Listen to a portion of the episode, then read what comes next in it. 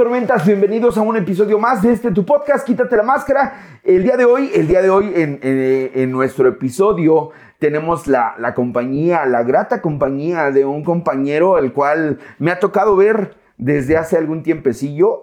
eh, dentro de los compartimientos, en tu grupo, nos has recibido poca madre. Y, y para mí es un gusto, para mí es verdaderamente algo, algo chingón el poder tener el día de hoy a, al Garufa. Muchos lo conocen, habrá también banda que no lo conozca. Él viene el día de hoy representando a... El- el- me puse nervioso, banda. No pasa nada. buenas noches a todo, toda la bandita. Vengo del Centro de Rehabilitación Juvenil 3, pero en específico estoy el día de hoy este, ahí con la bandita del Nueva Generación Imperio Juvenil 3. Qué chingón. Eh, quiero, quiero comentar algo. Y, y- y hoy la invitación fue, este, yo platiqué contigo en la semana y te decía, hermano, este, te tenemos en la mira, ¿no? Y, platicando con César, platicábamos y coincidíamos en esta parte de decir, darle, darle espacio y darle voz a la banda que nosotros vemos que está presente, que está chambeando, que está sacando adelante el tema de, su recuperación, pero que también está trabajando con más banda. A mí me ha tocado verte en más de una ocasión compartiendo, me ha tocado este, verte presente dentro, en- dentro de tu grupo. Y es satisfactorio ver que, que- que sigues caminando, que sigues chambeando, que, que yo siempre te ando viendo que andas ahí en chinga. este, y eso es, eso es algo que, que al menos yo el día de hoy puedo reconocerte y decirte qué chingón. Hoy la invitación sí es para Garufa, pero al mismo tiempo sabemos que él viene acompañado de César. Yo siempre les menciono, tenemos un personaje y este personaje a veces este, nos, nos limita, nos, nos ayuda, a veces nos empina y todo. Pero, pero, ¿quién mejor que tú que nos puedas decir cómo te llamas, si quieres mencionar o no el tiempo que tú llevas dentro del grupo? eh, y principalmente, porque es por la, razón por la que el día de hoy tú aceptaste la invitación a venir a quitarte la máscara, hermano. Este, bueno, mi nombre es César Raúl. Este, eh, me apellido Garibay. Eh, vengo de, del Nueva Generación Imperio Juvenil 3. El motivo, padrino, este, bueno, voy para los siete años, mi padrino. Chingón. El 2 de febrero, este, cumplo siete años de estar eh, sin consumo. Y eh, la invitación, padrino, pues tú sabes que desde que te conocemos, eh, venimos a compartir a tu grupo desde hace mucho tiempo. Posteriormente, este, te fuimos conociendo. Mi padrino Mario fue el ancla para que yo te conociera. Y pues también, ¿no, padrino? Este, pues el que la gente me conozca, ¿no? Allá afuera no fui nadie. No, y está Entonces- chingón. Yo siempre, siempre, siempre hemos buscado justamente la apertura porque de, rep- de repente este, nos han hecho comentarios de todo tipo y, y- y siempre hemos buscado como, como esta parte de darle voz a, a toda la banda que nosotros nos vamos topando en el camino. De repente nos han invitado a compartir, eh, se logra hacer un buen clic y siempre es bueno el, mantener como esa red o el poder tejer mejor esa red para toda la banda, que sepan, hay un lugar cerca y, y tú estás, ¿dónde es la dirección de tu grupo? Estamos, este, mira, el Centro de Rehabilitación Juvenil 3 está en la calle Nogal número 8, en Fraccionamiento San Rafael Tlanepantla. Es en el grupo en el que yo nací. Eh, llegué por esta última vez. Y eh, está abierto otra agrupación que se llama el Nueva Generación este, Imperio Juvenil 3, que está segunda cerrada de Chalma número 69, en la colonia Pueblo de San Miguel Chalma, en Tlanepantla, Estado de México. Chingón. Siempre, siempre es bueno como, como abrir un poquito ese espacio y decirle a la banda, tal vez tú estás cerca de donde está este grupo, tal vez tú a partir de esto puedas decir, ¿sabes qué? Me gustaría conocer tu grupo, me gustaría conocer al Garufa, me gustaría conocer a César. Y creo que el día de hoy lo que nos atañe es platicar con César, con César Raúl. Claro. Porque es, es, es, es importante conocer no el personaje, sino también a la persona. Hoy, como tú bien sabes, nosotros nos hacemos llamar Quítate la máscara. La intención es que junto conmigo te despojes de tu tapa para que podamos empezar a platicar de todo lo que nos atañe de estar en recuperación. ¿Va? Va que va mi padre. Chingón. Hoy, hoy, antes de iniciar, quiero, quiero decirle, quiero mandarle un saludo a la gente que nos ha estado escribiendo, Quiqueto Ángeles Sandoval, te mando un fuerte saludo, hermano. Gracias por los comentarios que nos has dejado. Gracias por los mensajitos que nos has escrito. Y tenemos también, tengo un, muy especial saludo a un compa que se llama Abdiel Pérez Velázquez. Él nos escribe y, nos mandó saludos. Él está en Utah, hasta, hasta Utah. Este, le mandamos, le extendemos un fuerte abrazo. Un saludo de parte de toda la gente que hacemos el podcast a toda la banda que nos ha estado mandando su historia de, Spotify, dándonos el reconocimiento de que nos escuchan, de que son parte de este gran proyecto, porque tú que nos escuchas, gracias a tus calificaciones, gracias a tu, a tu preferencia, es por lo que nosotros te incluimos dentro del podcast. Es importante hacer mención de que la, la, la, idea del nacimiento del podcast fue justamente llegar a toda la banda que probablemente no tienen la cercanía o la posibilidad o, que también desea escuchar un poco acerca de las historias. Y el día de hoy creo que no es la excepción. El día de hoy que, que, estás tú aquí en la casa, quiero, quiero preguntarte, ¿cómo, ¿cómo fue para César? el tema del consumo, cómo iniciaste en las cuestiones del, alcohol, de las drogas, qué fue lo que pasó como para que hayas llegado ahí. Fíjate, padre, no, no, este, y a todos los que nos van a ver, nos están viendo, este, eh, a veces es, es clásico en, la juventud, ¿no? El querer pertenecer, ¿no? A, las amistades, a un núcleo social. Y yo, como muchos, este, me empecé a alcoholizar queriendo pertenecer hacia el núcleo social de donde yo vivía. ¿no? en algún momento de mi vida este, tuve que probar y consumir lo que fue cocaína. ¿no? Eh, ¿Qué pasaba? No? Pues lo clásico, andas pedo, ya te bajas, ¿no? Y, y, andas otra vez a la línea, otra vez te pones pedo, ya te bajas. Nada más que como estaba un poquito la opresión de mis padres, no vivían juntos, pero estaban en contacto, había el eh, no vayas, es bien tarde, entonces eh, todavía no había así como que la, el que yo agarrara de lleno la drogadicción ¿no? y el alcoholismo. O sea, todavía había un freno. ¿no? Eh, desgraciadamente o afortunadamente este, consumí lo que es el crack, padrino. Eh, yo criticaba mucho a una persona que, que, consumía, que era parte de la familia, y en algún momento este, esa persona fue la que me acercó al, al, al, crack, a la piedra, y, y, empecé a consumir, y de ahí pues eh, lo clásico de un drogadicto, ¿no? Este, padrino, tuve que en tres años este, perder la primer familia. Ok. Este, eh, vender todo. En algún momento, todas las situaciones que llegué a vivir de, mi adicción me hicieron llegar a un grupo. Llegué al Centro de Rehabilitación Juvenil 1, allá en Tlanepantla. Pero no me quedé, o sea, no tenía, no estaba convencido y no había una derrota ni una aceptación. Simplemente estuve por estar y tuve que vivir la experiencia. Eh, desde los 23, de los 21 años que, estuve anexado hasta los 40 años, padrino, ¿no? Este, vemos ahorita a, la banda que es joven. Yo, honestamente, este, en esos momentos que llegué al grupo esta vez, yo me consideraba joven, ¿no? Porque pues llegué flaco, 48, 49 kilos, ¿no? Este, fue la primera vez que yo estuve delgado, padre. Este, la neta, ¿no? Eh, entonces, el, proceso pues, de adicción pues, es el que muchos conocemos, ¿no? Que a veces la familia no, no lo alcanza a palpar, pero el adicto sí, ¿no? Eh, tener que pisar cárceles, eh, en, este, en estas situaciones de cárceles, pues papá y mamá siempre haciendo el uso del amor, ¿no? Hacia mí, este, sacándome, en algún momento tratándome de ayudar pero no entendía la parte de mi enfermedad. ¿no? Entonces a mí, desde que empiezo a darme cuenta de este tipo de situaciones que lo tenía todo y que me sacaban de mis broncas, pues era más mi adicción, porque en algún momento llegaban las consecuencias y había quien resolviera mis problemas. ¿no?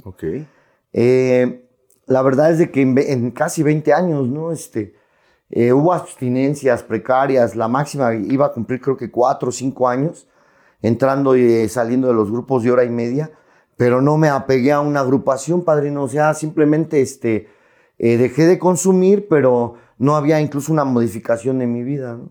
Lo cual me llevó a las infidelidades, me llevó a, este, a las estafas, a los grandes bancos, a Coppel, Electra, o sea, eh, por eso me apedan Garufa, yo creo. este, Y, de ahí pues llega el momento en el, en el que se llega la presión de las deudas, de la persona con la que vivía, me tuerce con la, con la infidelidad de otra persona y ya todo eh, fue una, una ya express, ¿no? Nuevamente volví a consumir. En ese tiempo que volví a consumir, este, yo ya vivía en otro, en otro estado. Yo me salí huyendo ¿no? de- de la, de la doctores creyendo que ahí se quedaba la enfermedad. Y la realidad es que fui a agrandar mi enfermedad, mis, mis consecuencias. Y este, para rápido, o sea, e- el tener que pisar una cárcel, el tener que perder familias, el tener que perder negocios, o sea, fue lo que en algún momento tuvo que suceder.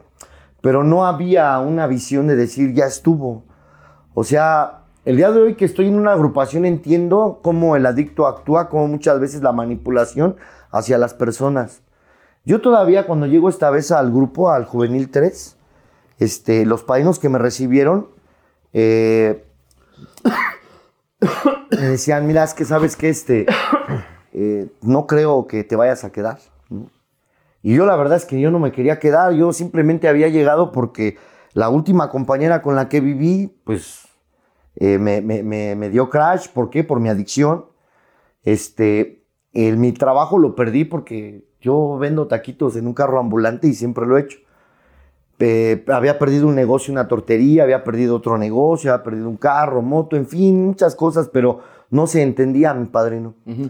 Entonces, en esta ocasión, cuando llego, este, todavía llego con la idea de que en algún momento la gente que estaba cerca de mí, que en ese caso ya no estaba, ya en, ya en ese tiempo no estaba cerca de mí, o sea, ya mi papá había tomado una decisión, él me había dicho, mira César, yo tenía 36 años, padrino. Me mira César, tú no quieres cambiar y yo ya no tengo dinero, o sea, ya te lo acabaste todo. Este, y ya no, ya no tengo, y ahora tus hijas están creciendo y tú no quieres cambiar, así es que mejor ya ni me busques ni me hables. No creas que en ese momento dije, ay, mi papá, este, eh, voy a cambiar. No, fue un, un pretexto más para seguir consumiendo. Y posteriormente, este, mi madre, ¿no? O sea, llegó al momento en el que dijo, ¿sabes qué, César? Tú ya no, ya no quieres. Y yo ya no tengo. O sea, este, eh, ella tuvo que vivir las consecuencias de mis robos, de, de ir a empeñar la televisión, de ir a robarle el tanque de gas, o sea, lo que hace el adicto de piedra, ¿no? Este, entonces cuando llego al grupo, llego ya sin, sin la familia, o sea, no porque se haya muerto, sino porque ellos tomaron una decisión, mis hijas, pues por consecuencia de esto, pues estuvieron alejadas de mí. Sí las llegaba a ver, pero mi adicción no me permitía ser ni responsable de, mí mismo, ¿no? Entonces es un proceso, este, e- el cual, este, no entendía, padrino, es la realidad. Yo nuevamente llegué al grupo porque ya no había dónde vivir. En el lugar donde yo vivía, a todo el mundo le debía, a todo el mundo había estafado, me había quedado con los cambios, eh, situaciones que muchas personas ya veían y no actuaban porque por mi mamá o porque miedo a que yo les fuera a hacer algo, ¿no? Esto, pues la adicción me hizo hacerlo, eh, los robos, ¿no? el intimidar a veces a la gente para que me presten, para que me, me dieran dinero. Entonces, eh, cuando yo vivo el proceso del anexo, eh, para mí fue fabuloso, ¿no? O sea, yo llegué de vacaciones, padrino. Yo llegué al grupo, yo recuerdo que cuando llegué, sí tenía la necesidad, padrino, pero era física. Y era en esos momentos la, la emocional, porque me daba cuenta de todo lo que se había perdido en, en- en- en ese tiempo, que no había nada. Pero eh, desgraciadamente para mí, o afortunadamente, lo veo así, padrino, porque hay, hay sus pros y sus contras. O sea, en ese momento yo puedo decir desafortunado porque pues la idea era quedarse, la idea era estar, pero no quise. Y este, ahora veo las- la- la- los resultados y digo, qué bueno que fue así mi proceso. Porque si nuevamente se me hubiera dado todo, pues Definitivamente, seguramente hubiera, hubiera otra vez claudicado. Yo te pregunto, ¿tu primer contacto fue a los 23 años? a los 18, padrino. A los 18, A los 18. tu primer contacto. ¿Y no es hasta los 35? Na- mm, dejé de consumir como a los 35 más o menos. ¿Por qué, por qué te pregunto esto? 36. Te pregunto esto porque en, en 18 años, en 18 años de adicción, tú mencionas el hecho de que en algún momento pudiste detener eh, estos intervalos que, que- para la gran mayoría de personas que, al igual que yo hemos tenido entradas, salidas, eh, momentos o, lapsos de, abstinencia, muchas veces hasta dentro de, permanecer dentro de los grupos, te, deja algo, güey, ¿no? Yo, yo, yo hago tablas en esta parte de, que yo llegué igual bien morro y de alguna forma, pues te sembraron las semillitas y por alguna razón te quedaste X tiempecito sabías, ya, ya había como una conciencia. Y mencionaste algo bien importante, pisar la cárcel. ¿Tú pisaste la cárcel después de haber estado, o después de haber conocido Alcohólicos Anónimos? La primera vez no, mm, fueron dos ocasiones bajo el consumo. Eh, te digo, no fue tiempo, mucho tiempo. Fueron dos días en el oriente y un día en el norte, pero eh, luego, luego papá y mamá actuaron. Al rescate. Ajá. Yo, yo, ¿por qué te pregunto esto? Porque para mí es muy importante conocer la, la, el tipo de pensamiento que, que, nos llega. Yo lo conozco porque mi historia está igual que, que la tuya. Yo conocí a Alcohólicos Anónimos y años después, siempre juzgando, ¿eh? ¿no? Como de, nah, ese güey si llegó a la cárcel, pues por pendejo. pendejo. Y, y, y al tiempo, mi primera ocasión que yo llegué a la cárcel, yo recuerdo el pavor que sentía por dentro. Siempre, siempre he sido un güey que, que trato como de aparentar, ¿no? No hay pedo, no pasa nada. Pero yo estoy seguro que en la primera ocasión que yo iba entrando por la aduana, el cinturón y, ver lo impresionante que se ve este el pinche módulo de ingreso, y yo veía y decía, ya valió verga.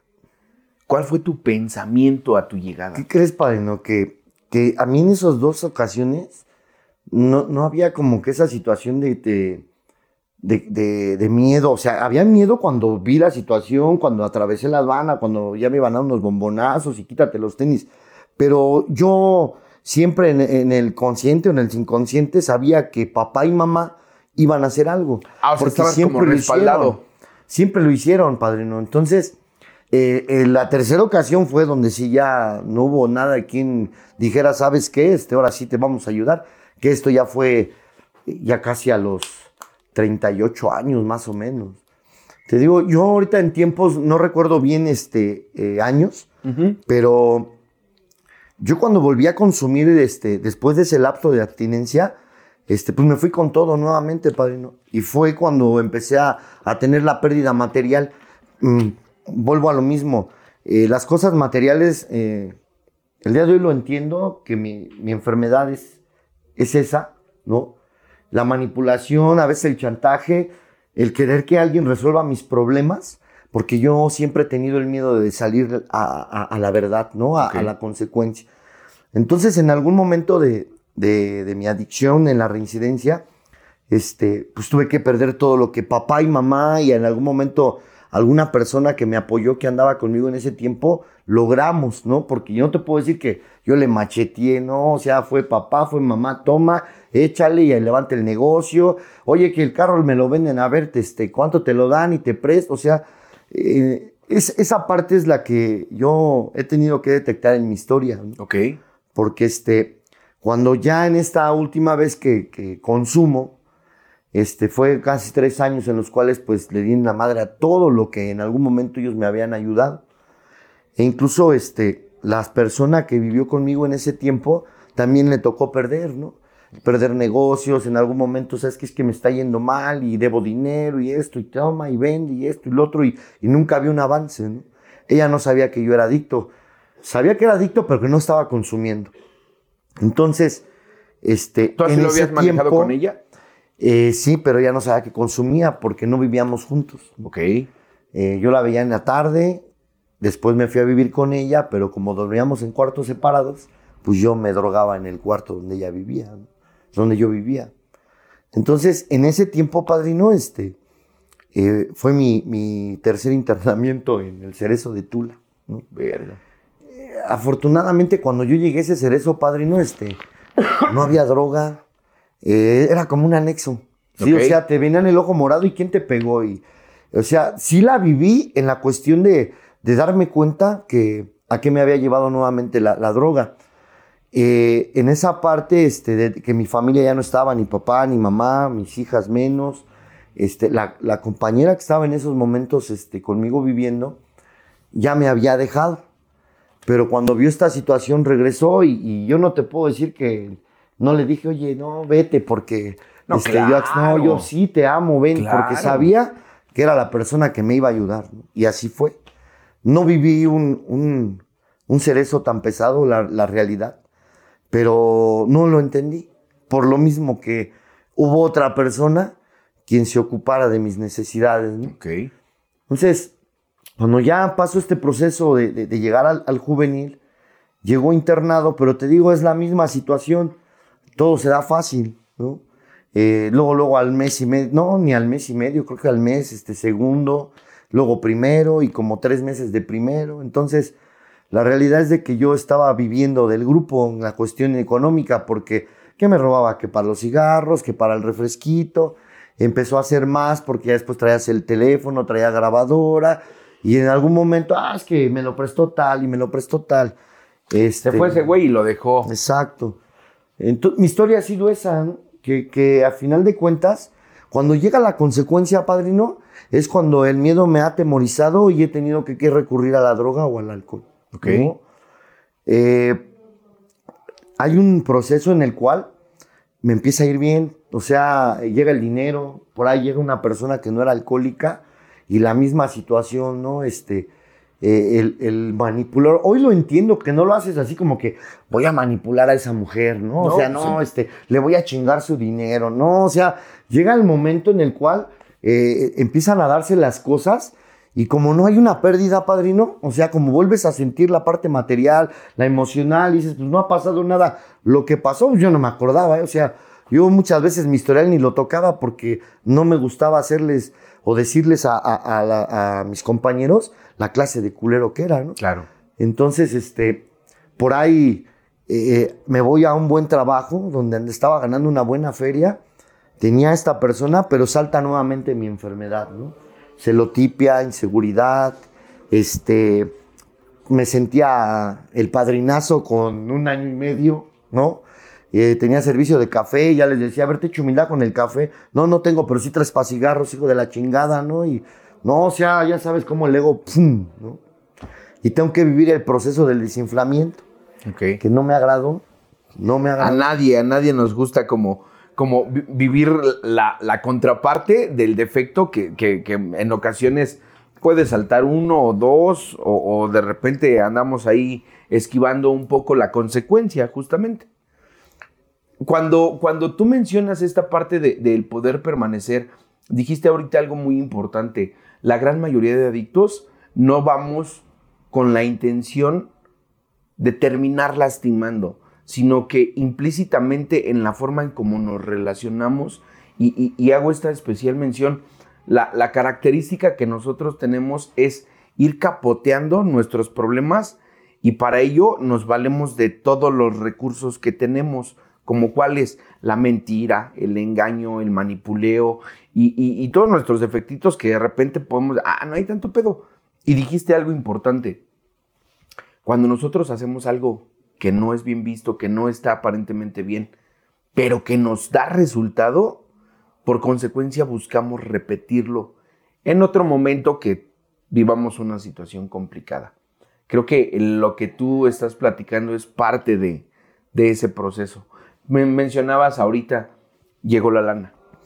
en ese, en ese proceso, padrino, porque te digo, yo no, no había intención de, de realmente querer un, dejar de querer un cambio para dejar de consumir. Hoy entiendo muchas palabras que me decían los padrinos. O sea, mira, este, es que no tienes ni siquiera una estabilidad emocional para tener una relación. No tienes la capacidad ni siquiera para poder dirigir tu dinero. O sea, tienes que apadrinarte.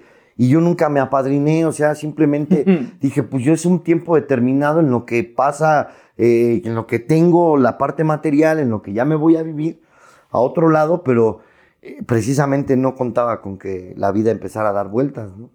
Me empezó a ir muy bien, padrino. Yo empecé a aportar a mis hijas y no porque las dijera para que vean cuánto las amo, sentimientos de culpa. Yo alguna vez este, he, he to- he tocado esos temas. Yo, mis hijas y mi familia eh, siempre estuvieron alejadas, eh, pero perjudicadas siempre, Ok. siempre. Entonces, eh, hubo un lapso en el que mi hija, la mayor, tuvo complicaciones fuertes y yo no pude ayudarla, padrino, ¿no? Porque no había calidad moral y mucho menos estaba yo al 100%. Eh, la pequeña, eh, cuando ella nace, ella se va con mamá, o sea, no hubo una responsabilidad. Eh, en ese lapso de, de lo que ella creció, pues no, nunca estuvo la figura paterna, sí me conoce, sí la hablo, sí tengo contacto con ella, pero como tal nunca me relacioné. Sea, fueron pequeñas, eh, no sé, un mes me la dejaban, al siguiente mes la veía. Entonces, en todo ese lapso, cuando llega el dinero, pues a querer, a querer pagar sentimientos de culpa. Claro. En la agrupación, este, a querer que la- la- las personas, los padrinos, mis compañeros, vieran que quién era yo, ¿no? Y a, a- a querer dar, a querer, este, eh, yo a veces me río de esto porque regalaba cigarros a todos los, los- los compañeros anexados, dale una caja a, a todos, ¿no? Me decían, güey, pues dales Malboro, güey. no, pues están anexados. Que valoren. Pues no, que muy llego. Sí No, comparto, no. pero que valoren también. Y este, bien elevado, padrino. No, no entendía la terapia. La realidad es que hoy, hoy comprendo las palabras que muchas veces Mario Tronic me decía. Dice, es que tú no conoces tu enfermedad, güey. Ni siquiera quieres conocerla. Y de mu- muchos lo dicen, ¿no? El que no conoce su historia está Condenado a con a repetir. repetirla. Yo incluso a él le decía, "Pues, ¿cómo me vas a venir a decir si eres menor que yo? no?". Y luego yo en ese momento me sentía así como que las podía todas y tuvo que venir el desinflamiento a, a través de que, de que mi inseguridad pues llevó a que anduviera con la celotipia, pero bien cabrón. ¿no? Creo que En ese el- es un tema importante, sobre todo en, en- en- o sea, como característica de la personalidad adictiva que, que nos acompaña a la gran mayoría de adictos, sin importar el género, ¿no? Sin importar si eres hombre o si eres mujer. Eh, cuando, cuando vivimos esta parte de inseguridad, aunada al complejo, aunada a- al miedo al abandono, aunado a- al temor a la soledad, lo metes en una licuadora y sale un pinche Gustavo, este, celoso, controlador, manipulador, este, que somete, güey, ¿no? Que ofende, que, que transgrede, que muchas veces decimos cosas que para... Y, yo lo tuve que aprender Sí. eh, aquí, en el proceso. De repente es, este, ¿y dónde estás? ¿Y qué estás haciendo ahí? ¿Y por qué no me avisaste? Sin saber, yo de verdad, no fue hasta en un apadrinamiento, y no, no en el momento del apadrinamiento, sino el post del apadrinamiento, cuando yo ya llegué a casa, que empecé a reflexionar y dije, no mames, es que sí está culero, ¿no? O sea, con mis palabras, que aparentemente son no ofensivas, no dañinas, Luego porque te amo. claro, güey. Traslado a la pareja en turno a una situación de miedo, de vergüenza, de, de, de una sensación. Y a mí me lo llegaron a decir, ¿por qué te gusta hacerme sentir como si yo fuera una puta cuando realmente no lo soy? ¿Cómo, cómo, cómo vives tú ese proceso de celotipia? Es que mira, fíjate, padrino, eh, te decía, venía unado con lo de mis hijas. y Yo traté de pagar sentimientos de culpa. Incluso a decir- mi, mi mamá este, me la traje a vivir conmigo. Ella vivía en aquel lugar. Y este, no digo nombres porque les debo mucho dinero a mucha gente. Mejor. El día que me vean, de todos modos, ya me van a cobrar. ¿no? Entonces, este, eh, todo eso lo hago por querer, eh, nuevamente querer pertenecer a esa sociedad, ¿no? ¿Cuál? En este caso era la compañera, me decía, es que tráete a tu mamá y deberías de ver por tu mamá y deberías de ver por tus hijas. Lo que los padrinos en su momento me decían, güey, no, no lo hagas, no tengas esa relación y no por la persona, por ti. Ahorita no les des, guarda, primero aprende y cuando ya sepas, entonces ahora sí, porque el día que te necesiten, me decían, el día que te necesiten, lo van, te van a necesitar. No hice caso, entonces me dediqué a, la relación, sí, a querer estar bien con la persona, pero lo que nunca hice en el anexo, padrino, trabajar lo que realmente te invita el programa, pues los males más profundos que te han hecho drogarte y alcoholizarte, ¿no? Eh, ¿De dónde viene? Yo no trabajé nada. Entonces ahí empieza a salir mi enfermedad y pues al grado padrino de que la celotipia era eh, eh, estarla celando con sus clientes. Ya le sonrió a alguien y este, ¿por qué a él sí le sonríes así? A mí no. Este, ella es estilista, de repente estaba cortando el pelo y una sonrisa y porque yo tengo mi puesto de carro de taquitos y siempre estaba pasando seguido por ahí, cuidándola. Claro. ¿no? Y este, y, y porque a él sí le ríes y, y a mí no. Igual ella es una persona muy, muy centrada. O sea, me decía César, es que yo no te puedo presentar a mis padres ni a mis hijos, espérate, es al tiempo. Y yo quería que todo fuera así, incluso una relación sexual, no, espérate, o sea, llevamos dos meses. No, pero entonces no me amas, o sea, y, y cuando logro lo que, lo, que, lo que quiero obtener, porque hoy entiendo que nada más quería tener la parte sexual. ¿no? Eh, venía saliendo del anexo, venía la, la inseguridad, empieza a levantarse la autoestima, el dinero, una mujer. Entonces, eh, la asfixio tanto a la persona, padrino, que, que llegaba ya el momento en que yo le decía, a ver, este, ¿qué- ¿por qué colgaste? Es que es mi hijo. No es cierto, ¿por qué llegué y colgaste? ¿No? Y a ver, dámelo. No te lo voy a dar, César, ¿cómo crees? ¿Cómo no me lo vas a dar? Y cerré la cortina de ahí de la, de la estética.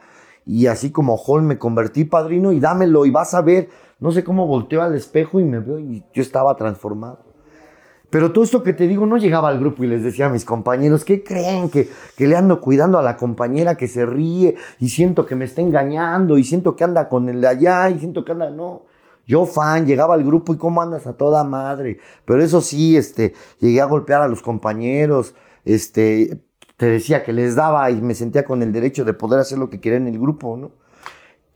Que esa también es, es, es parte de, de- las mismas características que de pronto como enfermos, y, y lo, lo digo no defendiendo ni nada ni a nadie, dentro de nuestra bondad, dentro de nuestro querer ser mejor, yo busco compartir con ellos, pero al mismo tiempo yo sé que en el momento en el que digo, aquí está, estoy comprando tu voto, tu preferencia, tu amistad, tu compañía, a veces hasta tu conciencia para decir, vea que lo que estoy haciendo está bien, güey.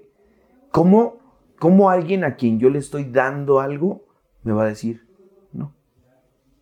Hace rato estaba, estaba viendo unas cositas de ahí de la escuela y, y- y de entre las cosas que estaba, estaba pensando yo en que la gran mayoría de nosotros nos relacionamos justamente así, eh, con las personas que nos elogian, con las personas que, no, así, güey, vas poca madre. Tú estás Que no bien. te dicen tu que verdad. piensan igual que tú, güey. Que tienen gustos en común que tú, que tienen preferencias igual que tú. Sin, sin, sin buscar la contraparte.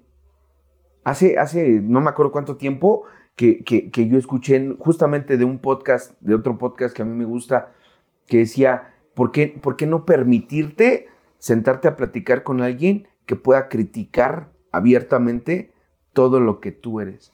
¿Por qué haces Fíjate- esto? ¿Por qué haces Fíjate? Paino, que esa parte la tuve que venir a ver en ese proceso adelantito. Porque se pierde, o sea, mira, en el trabajo, manipulador con mi patrón, ¿no? O sea, este, no, pues hacemos tanto y, ve, ya tenemos mucho trabajo. Yo empecé de ceros, o sea, es que he empezado de cero muchas cosas, pero cuando estoy en la cima, cuando me siento que estoy en la cima y que merezco más, este, si no me lo dan, me abro. Yo he tenido muchos trabajos.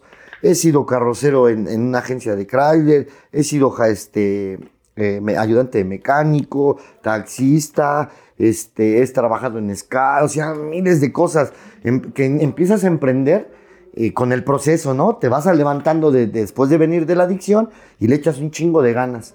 Y cuando llegas hacia el nivel, yo empecé a exigirle a mi patrón, ¿sabes qué? Este, eh, pues yo necesito ganar más. Y como en algún momento empezó a crecer la empresa, pues ¿qué crees? Que me facilitaba las, las, la- las- las- las- los aumentos.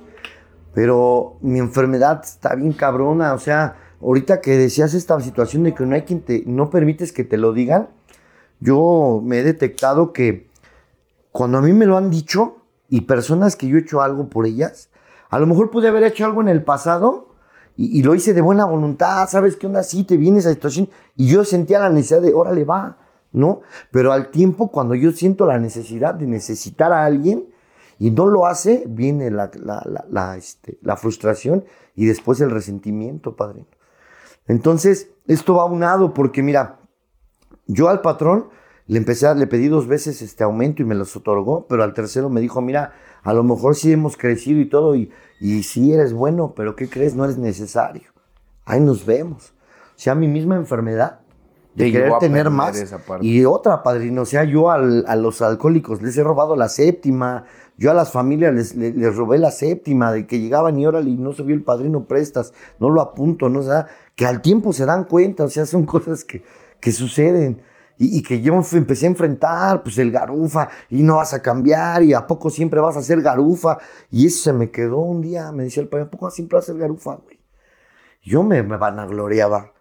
Entonces, ¿por qué no había una consecuencia grave, como una cárcel o como alguien que te, te partiera tu madre, no? Entonces, cuando el patrón me corre, eh, aunado en ese momento, en ese tiempo, yo trueno la relación con, con, bueno, más bien a mí me truena, por toda la inseguridad que yo traía. Y de la mano todo lo que yo empezaba a aportar a mis hijas y a mi madre se viene abajo, ¿no? Entonces otra vez sufro así, el, el decaimiento en el cual no, no lo aceptaba, o sea, yo ni siquiera quería pedir ayuda, o sea, yo decía, no, yo puedo. Y nuevamente, padre, no se vino a las situaciones de pedir préstamos, de ver a quién chingo, y por ahí se, se, me atraviesa otra relación, y salgo cuerneado por el ahijado, y no, o sea, bien loco el asunto, porque este, yo no bebí, sí quería beber, pero a final de cuentas fue donde entendí qué estaba haciendo con ustedes. Porque en ese proceso pues ya lo había escuchado, pero yo no lo entendía. Que este, mi celotipia, mi, mi envidia, padrino, ¿no? Eh, la cuestión de, de, el tomar lo ajeno, aunque parezca que no es robo, es robo, ¿no? Entonces empezaron a salir a la luz muchas cosas. Eh, la personita a la cual con la que yo andaba, se pues, empezó a enterar cómo eran los grupos. Porque en los grupos el garufa ves a hombres, ves a compañeras. Este, una vez me fueron a dar terapia los de Tepito Díaz Mirón al grupo porque ves una señora. Y, o sea, quiero pertenecer, quiero ser el centro de atención, quiero figurar, quiero así como que. Y ante esas situaciones he hecho muchas pendejadas que no alcanzo a comprender o no alcanzaba a comprender la consecuencia. Entonces, cuando ella se entera de la clase personal que soy en un video que ve, ¿no? Donde me declaro que me late mi ahijada y que en algún momento he generado a las madrinas y luego estaba una madrina que me gustaba y le digo, tú estás hermosa madrina y me dice, ¿este eres tú? Y yo, no, es que estaba dándole terapia al Mario, ¿no? si era yo, padrino, ¿no? Entonces la persona tuvo que mandarme a la chingada y, y luego el trabajo. Y en ese proceso tuve que entender que tenía que estar con ustedes porque empecé a trabajar pues, la celotipia, empecé a trabajar mis situaciones emocionales. Mis hijas, pues por consecuencia, por consecuencia, este, pues ya no veían una entrada, ¿no? Ya no había un apoyo. Mi madre, pues empezó a irse de la mano conmigo a mi trabajo, que es vender tacos, ayudarme, ¿no? Otra vez a, a limitarse. Entonces, ese proceso fue el que empecé a darme cuenta que tenía que estar con ustedes. De ahí viene otro proceso. Yo digo que los primeros tres años me quedé por este, por el, sexo y por el dinero, ¿no? Y los siguientes tres años me he quedado por la pinche envidia, ¿no? Ya voy para el séptimo. Entonces, este año ha sido de acomodamientos bien cabrones, ¿no? Hoy entiendo cómo muchas veces el alcohólico tiene que alcanzar una madurez. Y, y, yo no digo que la estoy alcanzando, pero ya me di cuenta de muchas situaciones de mi enfermedad, ¿no? ¿Por qué me quedé? Pues ya no había dónde ir, padrino. Después del trabajo, yo ya, yo ya rentaba, Después de, que se fue esta compañera, intenté hacer una relación con una adicta. Bueno, no era adicta, era neurótica. Sí, y salí sanchados y luego se fue con el ahijado, ¿no? Entonces, en ese proceso no llegué y le dije a mi padre, no, ayúdame. Me siento mal. Traigo problemas económicos. Y empiezo a querer este, seguir en el nivel que tenía, ¿no? Económico. A mentirle a los alcohólicos, andaba con otras personas y de repente, ¿qué crees? Que me está yendo mal y no, y, o sea, eh, el manipuleo, ¿no? Ay, sí, este, ¿cuánto necesitas? ¿no? Y China está, y de repente ya le debía a una, ya le debía a otra, ya le debía a un amigo, ya le llevé a otro amigo, empecé a endeudarme como cuando andaba en la actividad. Y en ese proceso, este, pues tiene que empezar a, venir la, aceptación y la derrota. Porque yo empecé a envidiar a mi padrino. Ahí viene el proceso del, movimiento juvenil 3. Yo lo digo y, luego muchos me dicen que, que, me agarro de él. Pero ¿qué crees? Que es mi historia. A mí esa parte es donde, donde yo entendí cómo he manipulado a tanta gente al grado de que si no hace lo que yo quiero, hay una venganza, ¿no? Y, la venganza para algunos, la consecuencia es grave, para otros es leve. Entonces, este, fíjate, yéndome al pasado, alguna vez un amigo le pedí mil pesos prestados y como no me los prestó, lo mandé robar, ¿no? O sea, a, ese grado. Cuando yo estoy viviendo este proceso de que no hay dinero, de que no hay trabajo, de que ya no, este, eh, me sentía bien, lejos de pedir ayuda, este, yo quería obtener algo de la agrupación. ¿no? Y ya empezaba yo así a manipular a la banda, ¿no? Que este, que no, que mi padrino, y que él, sí traía carro, y que él sí traía tenis, y que andaba con una vieja. Y, en esos momentos yo sentí que tenía la razón. Pero muchos de ellos este, me decían, no, estás mal, César. Pues, ¿qué tienes? Platícanos. Pues nunca dije nada, padrino. O sea, todo lo que te platico ahorita y que en algún momento lo tuve que hablar, ¿no? Al grado de que eh, en el grupo, este, en algún momento quise bajar a, mi padrino Mario de servicio, ¿no? Así con injurias. Y todos, oye, ¿qué te pasa, güey? Pues, ¿tienes pruebas? No, güey. Y, hoy entiendo ese proceso. Pues yo quería que él me sacara de mi pedo, ¿no? Como yo nací con él en el grupo, empezó el movimiento, él se hizo cargo de la agrupación, así le tocó, o sea, él ni siquiera agarró y dijo, presten, así el proceso le tocó, no había quien, yo andaba trabajando, andaba viajando, Mazatlán, en todos lados, y él era el único que estaba y por su necesidad se quedó.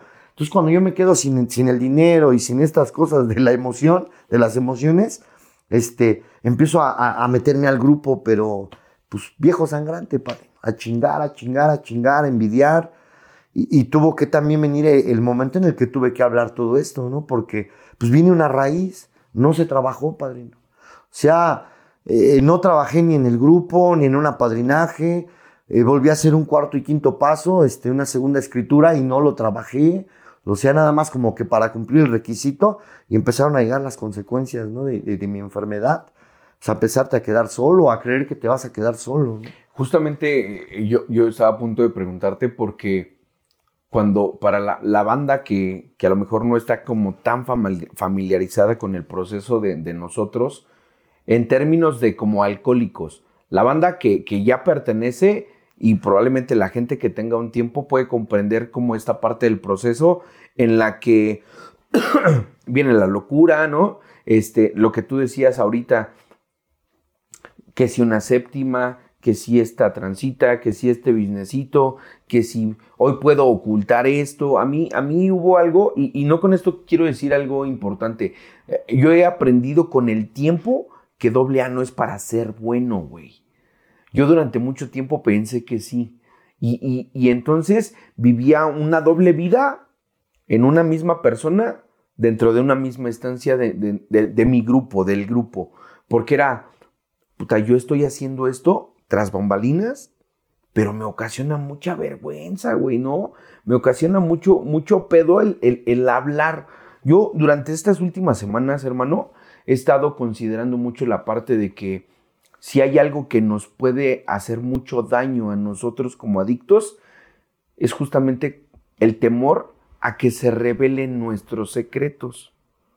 Y, y, muchas veces esos secretos no tienen nada que ver con que, ah, yo me robé no, no, no.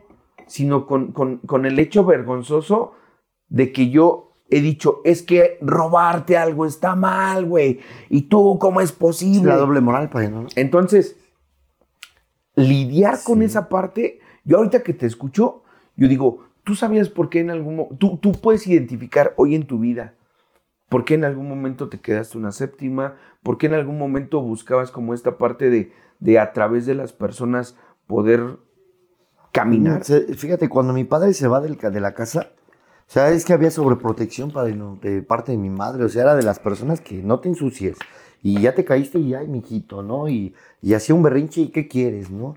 Muy estricta, pero a final de cuentas, este, eh, eh, logro ver que cuando se va la parte que, mi papá eh, era la seguridad, ¿no? Ok. Eh, era estar con él y sentirme seguro porque en esos momentos mamá no, no me regañaba, no había golpes, ¿no? Entonces me lo daban todo, todo a la medida, padrino, ¿eh? O sea, mi papá era mecánico.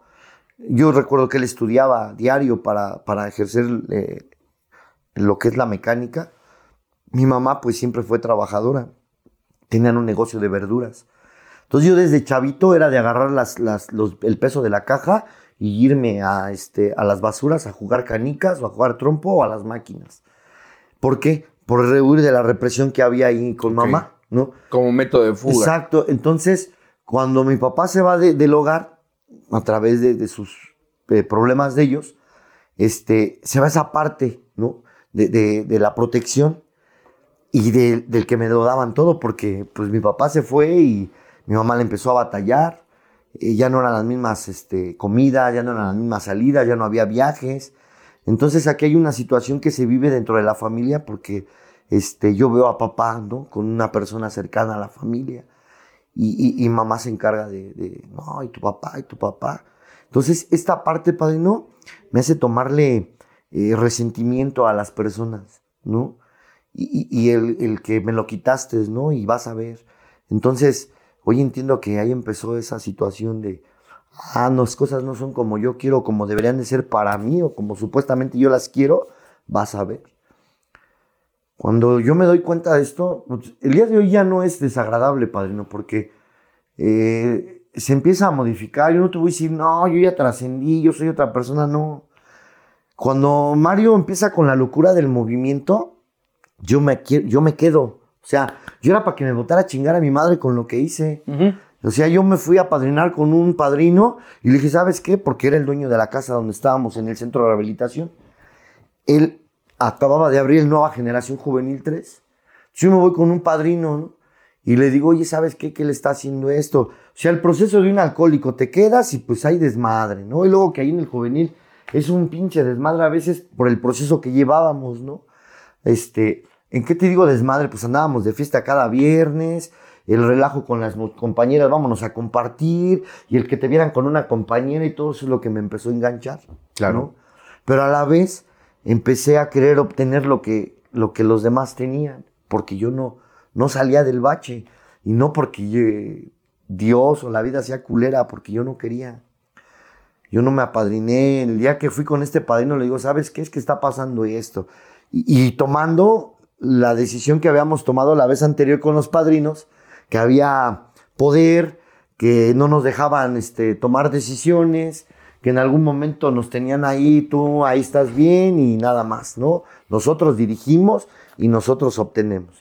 Entonces, con esa tesitura fui con el padrino diciéndole que Mari, que este que el otro, y chin, me dice, mira, güey, ya mejor ve y tómate un café con Mario.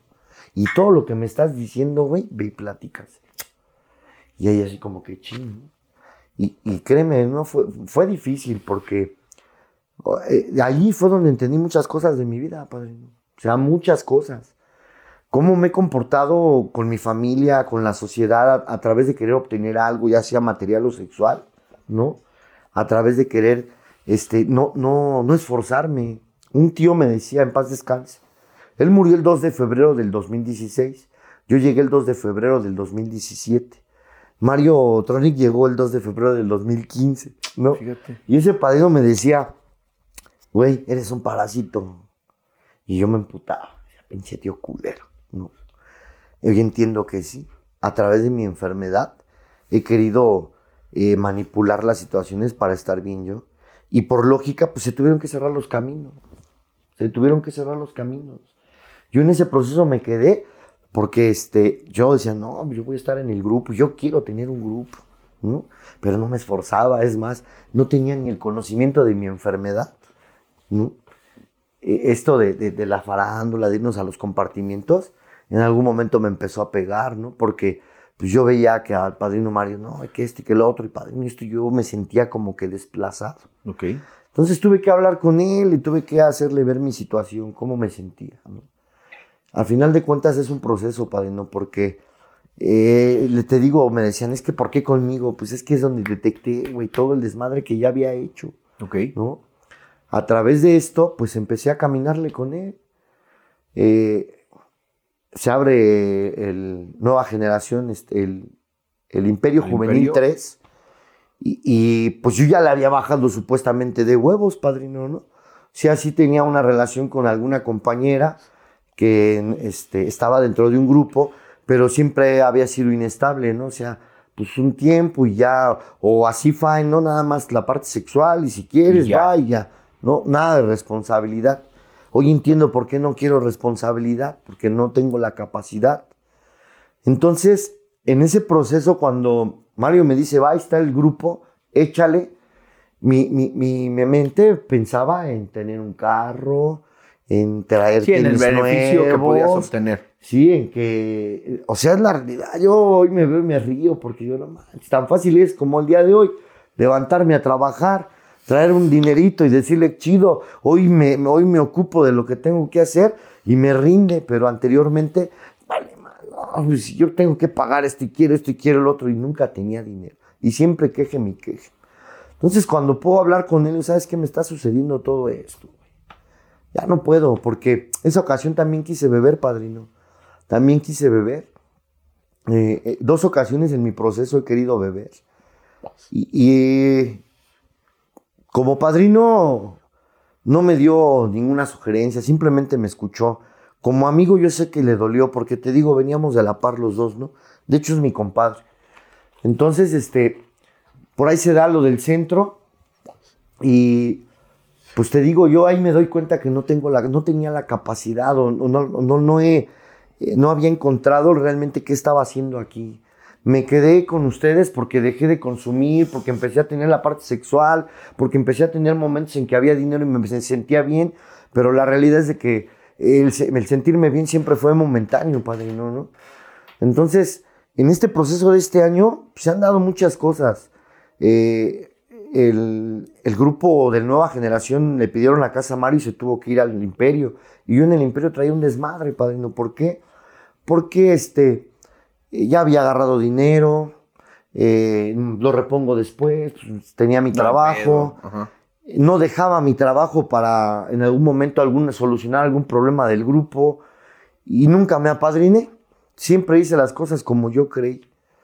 Entonces tuve la consecuencia en donde se va Mairani del grupo, se va Pancho del grupo a, hacer su vida útil y feliz porque yo no estaba chingui chinguelos, no les daba la libertad que es la línea, ok, va, están Lo que juntos, va, pero éntrenle, pero háganse responsables. Y yo no, y es que no esto y no lo otro, y terapeándolos y exigiéndoles el dinero de la CEP, o sea, de, la, de los servicios, cuando la realidad, este, pues, lo único que mi mente seguía generando era la cuestión material.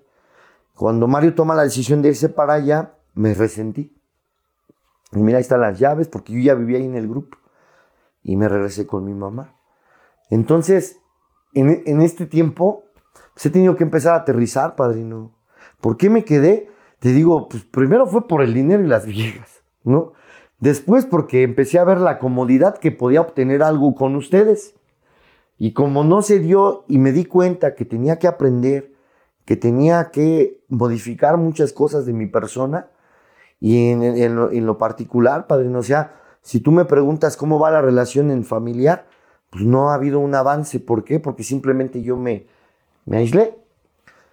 Entonces mi padre el dedo y me habla, mi mamá vive conmigo, pero me doy cuenta que mi enfermedad este, la tengo que estar contraatacando a diario. ¿no? Y es justamente algo, antes de, que, de que finalicemos es justamente algo que, de pronto la permanencia, la misma enfermedad nos va agobiando, presentándonos el defecto disfrazado de otras formas, de otras maneras, pero que generalmente no nos gusta. Eh, acabas de mencionar algo, de repente el buscar a alguien para poder platicar es importante y se escucha en los grupos un grupo donde tú no te puedes aliviar, pues no es tu grupo y bla, bla, bla. Pero, pero de repente al tiempo empiezas a ver qué tan beneficioso puede ser el que yo me aliviane de esto. Y esto que, el, ejercicio que tú mencionaste ahorita, buscar a alguien para platicar y que esa persona te haya dicho únicamente acércate, platícalo con la persona que lo tienes que platicar se disuelven muchas cosas. Hoy, hoy, tengo bien entendida esta parte. Creo que la historia que tú me, me, platicas es una historia que a final de cuentas viene plagada, viene llena de, de, mucho de la personalidad que tenemos nosotros como adictos. Ojo con esto, y, y, lo digo como muy importante, no se nos quita todo, güey, ¿no? A veces seguimos acarreando cositas, pero en el momento en el que lo podemos exponer, se vienen a disolver muchos temores. Eh, cuando, cuando yo caigo en conciencia de que si yo sigo ocultándome cosas, y, no para con mi grupo, no con, mis, con, con mi banda, sino conmigo, que digo, no, esto, esto mejor hay que esconderlo, güey existe siempre ese temor de qué va a pasar si, si es descubierto eso que escondiste. Eh, me da como mucho sentido cuando, cuando caigo en esto y digo, sí es cierto, cuando yo escuché a un padrino que decía, eh, el, la verdad te hace libre y todo este pedo, yo lo he platicado aquí y cuando les digo, no se puede vivir una vida en sobriedad teniendo una vida escondida abajo de la cama, güey. ¿Qué crees, padrino? Que cuando empezamos a, jalarle con mi padrino, o sea, yo iba a los compartimentos, pero hoy veo que en algún momento buscaba nada más querer pertenecer, querer ser agradarle a los demás, ¿no? Eh, y, se hicieron muchas cosas, las cuales algunas me, conocieron los compañeros, y, pero así llega eh, el momento en el cual la misma terapia de los compañeros este, me hace ver así hacia mí, bueno, ¿qué tienes que hacer? No puede estar a que las personas estén alejando y alejando, porque todos se han ido a través de mis actitudes. Y en, algún momento no me causaba dolor, no me causaba nada, pero empezaron a haber momentos en el que decían, no mames, sí soy bien culero, ¿no? había un compañero en el grupo que, me apoyó, que, que me, me, estuvo conmigo de menor tiempo que yo y, terminó dejándome de hablar lo mismo que mucha gente, ¿no? Entonces es donde empieza a entrar el chip, ¿no? Que qué hacemos aquí, hay muchas cosas que hacer, o sea, eh, quieres estar dentro de un grupo, ser un líder, este, tienes que, que, que conocer y que aprender tu enfermedad, ¿no? El trabajar con otros, no por ego, por necesidad mía. Eh, posteriormente, pues mi, Yo tengo a mi padrino de ejemplo, ¿no? Eh, a, lo mejor la locura muchas veces se juzga, pero yo tuve que entender que, que él lo que me mostraba a mí era que hablara con mi verdad, no que yo hiciera lo que él hacía, ¿no? Porque ese fue mi problema. Entonces en algún momento tuve que empezar a aterrizar, ¿quién eres esa? ¿No? O sea, ¿Hasta cuándo va a haber empezar una modificación en la cual te empiezas a sentir tranquilo? Fíjate, para lo del dinero, la clave, pues trabaja, güey, ¿no? No tengo más que la prepa terminada, padrino. Siempre ha sido mi negocio la comida, entonces, eh, eh, pues ya de repente ya me levantaba tarde. Pues que iba a vender ya a las 10, 11 de la noche, 11 de la mañana y a las 2 ya me quería retirar. Entonces, todo ha sido un parte de un aprendizaje. El día de hoy veo que los jóvenes pues, traen la, la fuerza, o sea, eh, en algún momento escuché algo de un padrino que compartía, güey, tenemos que aprender en qué lugar estamos, ¿no? Y, yo, eh, ¿en dónde estoy parado el día de hoy? En Alcohólicos Anónimos y con mis compañeros del Juvenil 3, ¿no? Porque ciertamente, pues, lo más fácil hubiera sido irme resentido y creer que no se cumplieron mis expectativas y mis exigencias, y ahí nos vemos, pinche padrino culero, ¿no? Pero al contrario, ese trabajo de bajarle y de entender que sí la has cagado y que el remediar las situaciones de la noche a la mañana es a través del tiempo, ¿no? Claro, también es un proceso. César, antes de, terminar, yo, yo en primer lugar quiero agradecerte por el tiempo, por, por la oportunidad de poder escucharte. Siempre yo puedo decir claramente el más agradecido soy yo a través de poder escuchar eh, otras experiencias y al mismo tiempo eh, tomar acción conmigo, güey, ¿no? Hoy yo agradezco mucho el que tú te tomes el tiempo antes de finalizar eh, y, para, para, concluir, ¿qué es lo que tú esperas de tu permanencia hoy dentro de un grupo de alcohólicos anónimos? Mira, padrino, la, la realidad es que hoy he comprendido que las cosas no van a llegar como antes, ¿no? Fácilmente se tiene que hacer una labor, un esfuerzo. Bueno, yo les decía a los anexados, ¿Cómo quieres tener éxito si ni siquiera haces un esfuerzo? Ni en el diccionario viene. El peor que no me la aplicaba. Entonces hoy entiendo que es a través del esfuerzo de conocer mi enfermedad y si en algún momento se da algo es porque realmente se va a estar. Hoy no te puedo decir que no quiero estar con ustedes. Pues sí, esto me llena. Yo perdí todo, padrino. Y gracias a, a Dios y a ustedes, el día de hoy mi padre me ha hablado nuevamente. No convivo con él mucho, pero ya me habla algo que tiene años que no pasaba. Mi madre pues está tranquila, ¿no? Mis hijas saben que el día de hoy no me drogo, no les doy, tampoco les quito, pero el día de hoy hay contacto con ellas. ¿no? Entonces, para mí me queda bien claro que yo tengo que estar dentro de AA. Sí tengo la, el sueño en algún momento de que se abra una agrupación y no por méritos de los demás, por méritos propios, pero sé que eso es al tiempo y cuando ya tenga la capacidad, ¿no?